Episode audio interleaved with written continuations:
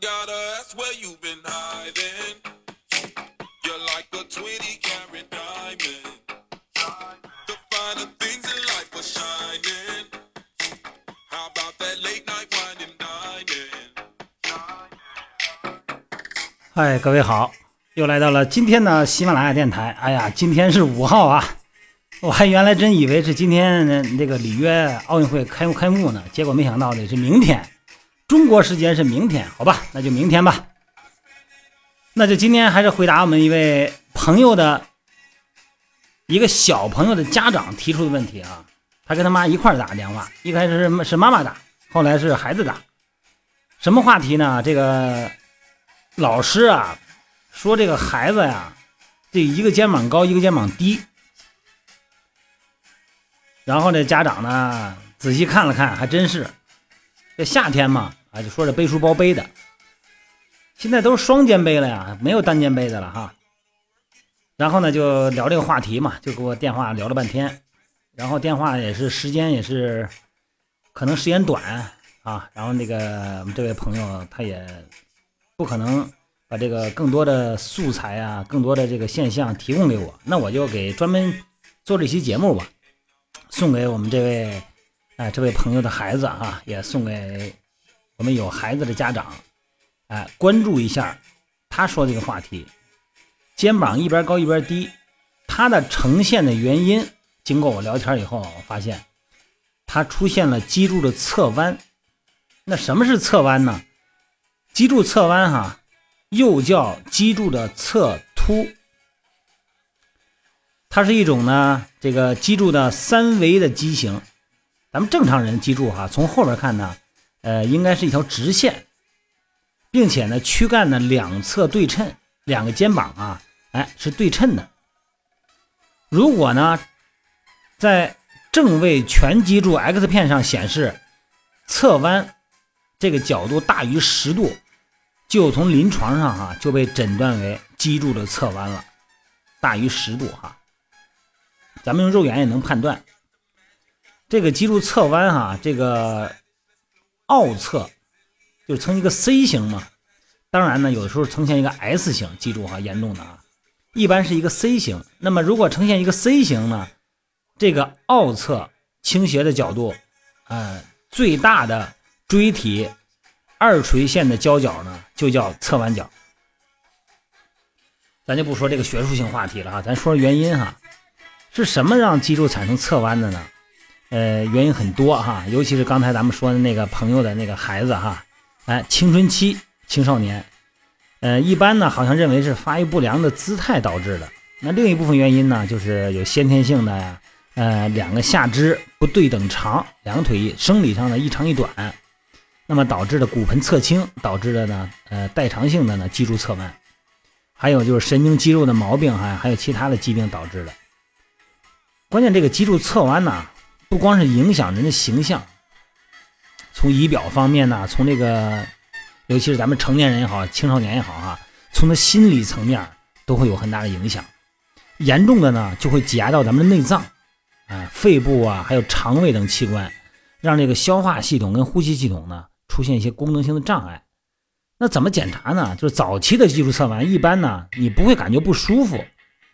这个不舒服哈，往往到后期才能发现，但这个时候已经很严重了，他这个侧弯角已经大于三十度了，就错过了最大的这个最佳的治疗时期。所以说呢，咱们做父母的哈，应该哎经常性的观察一下孩子。但是有的时候呢，这个一说以后呢，上回电话打完以后呢，我说你看看这肩膀高低跟跟这个脊柱有没有关系？你让他这个男孩嘛哈，呃，你让他脱把这上衣脱了以后呢，你看看他的从后面看。但是我跟你你别跟他说，你要跟他说了以后呢，他会本能的去校正体态。你怎么测量呢？脱了衣服以后，一个呢就是他洗澡的时候他走路不自然的状态下啊，就是不刻意为之。在自然状态下，你看他的后背。另外一个还有一个办法，你让他站住了，站稳别动，闭上眼睛，原地踏步六次。哎，左脚一二三四五六，闭上眼睛哈。踏完步以后，让他脚停下，眼睛闭着别睁开。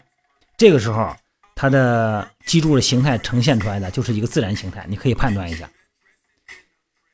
再一个，你看看两个肩是不是一样高，而且呢，这个两侧的肩胛骨啊，是不是对称？而且呢，这个骨盆两边的骨盆哈，这个看看有没有哎一边突出的。还有一个呢，就是让那个孩子呢向前弯腰九十度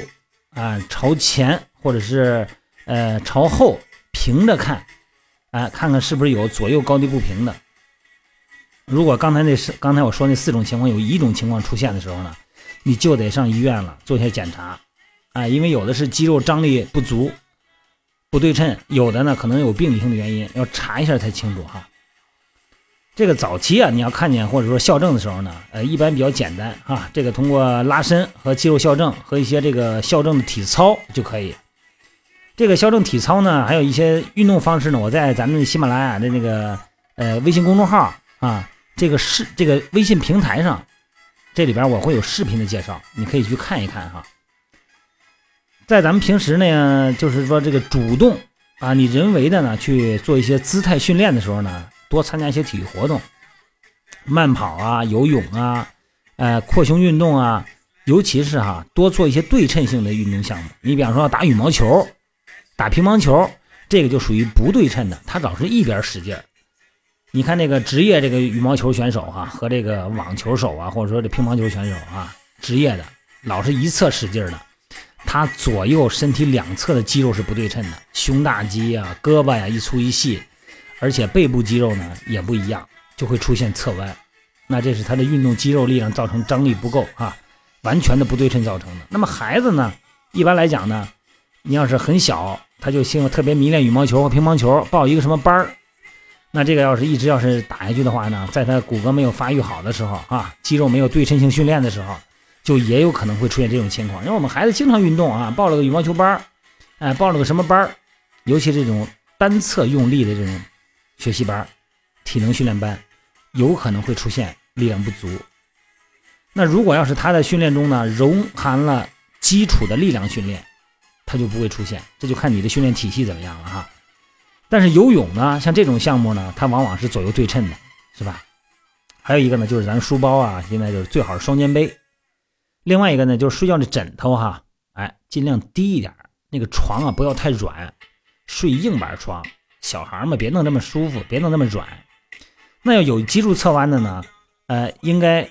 睡在这个脊柱凹侧面，哎，然后这通过这晚上睡觉呢，让他直接校正，